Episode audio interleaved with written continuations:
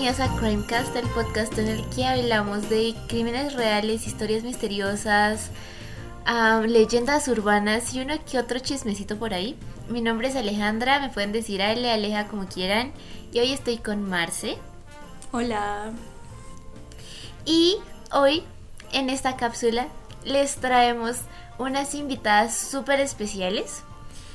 Con nosotras hoy está Cami, que está por ahí. Cami, hola. está Andy, un invitado ya conocido entre nosotros. Hola, hola. Recurrente.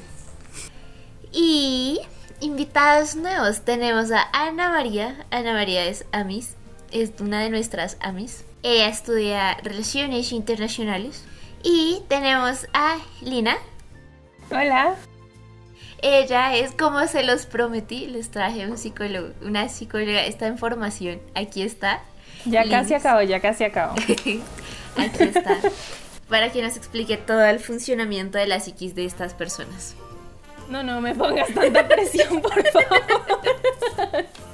Eh, bueno, como ya saben, ya este es el séptimo día de Navidad de esta serie de crímenes navideños. Porque como les dije desde el principio, eh, el criminal no tiene vacaciones, ¿no? Eso suena muy feo, pero... ¿Qué nos traes el día de hoy, Marce? ¿Qué nos traes? ¿Qué nos...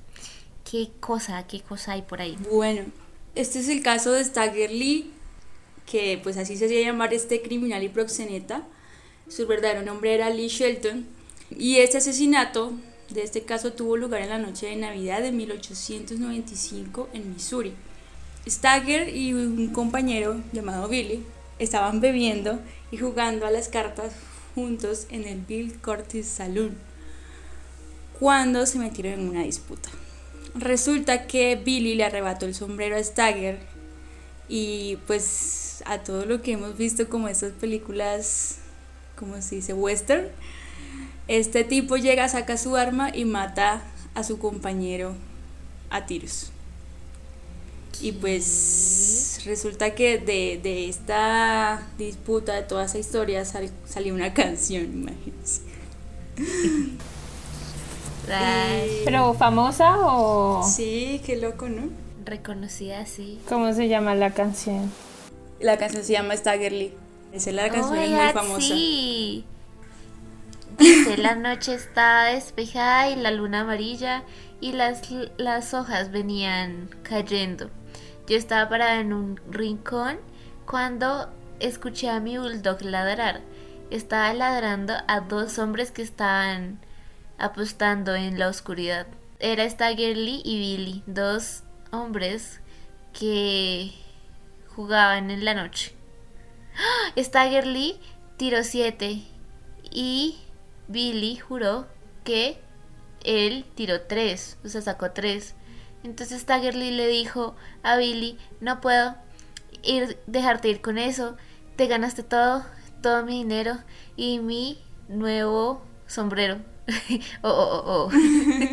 Pero la canción de dónde salió, o sea, como que la escribió quién o, como porque hicieron una canción de eso. La canta Joy Price, también de Nick Cave y de And the Bad Seeds y también Grateful Dead también la canta. No sé si ustedes se vieron hace poquito que salió un documental que lo protagoniza Zac Efron, que es de un asesino de mujeres. Sí, Ted Bundy. Ajá, Ted Bundy. De uno hay que casi nadie conoce, uno todo desconocido. Muy underground. El guapísimo Ted Bundy. O sea, me disculparán y todo, pero yo creo que yo me hubiera dejado matar también de Ted Oiga, no diga eso. o sea, yo creo que yo sí me, sí me hubiera Sí, y yo creo que a mí sí me hubiera... Ah, hubiera sido, hubiera sido prisa fácil. Exacta. Sí, exa eso, eso es lo que yo me refiero, como que yo creo que a mí Ted Bundy llegaba como, ay, es que necesito ayuda porque mi perro o sea, no son las palabras, ¿sale?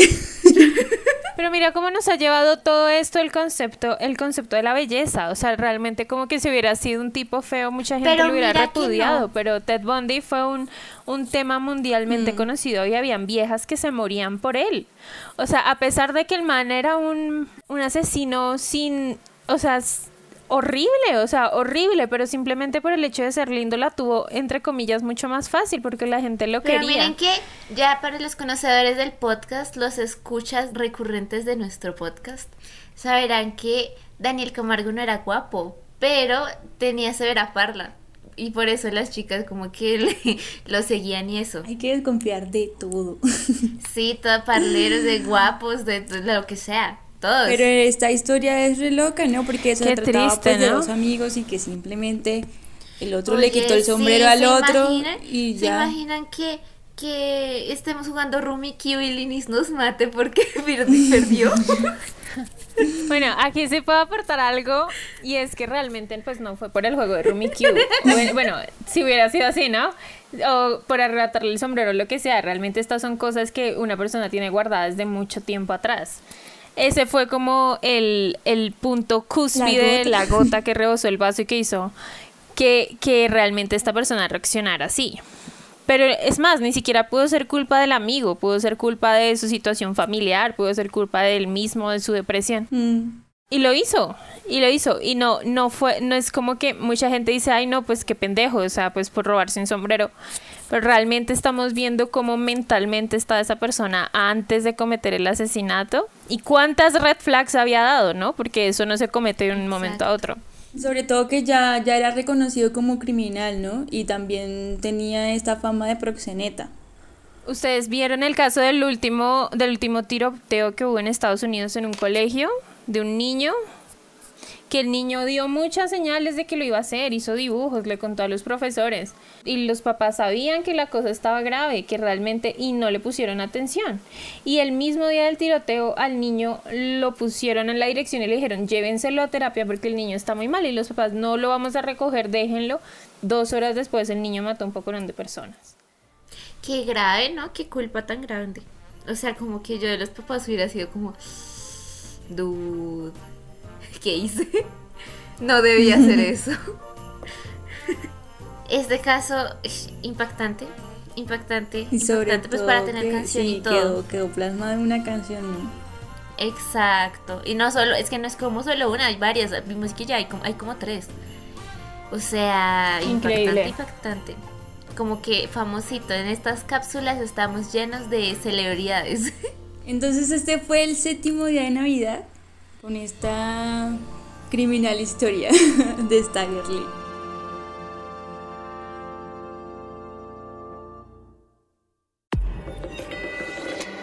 Hielo.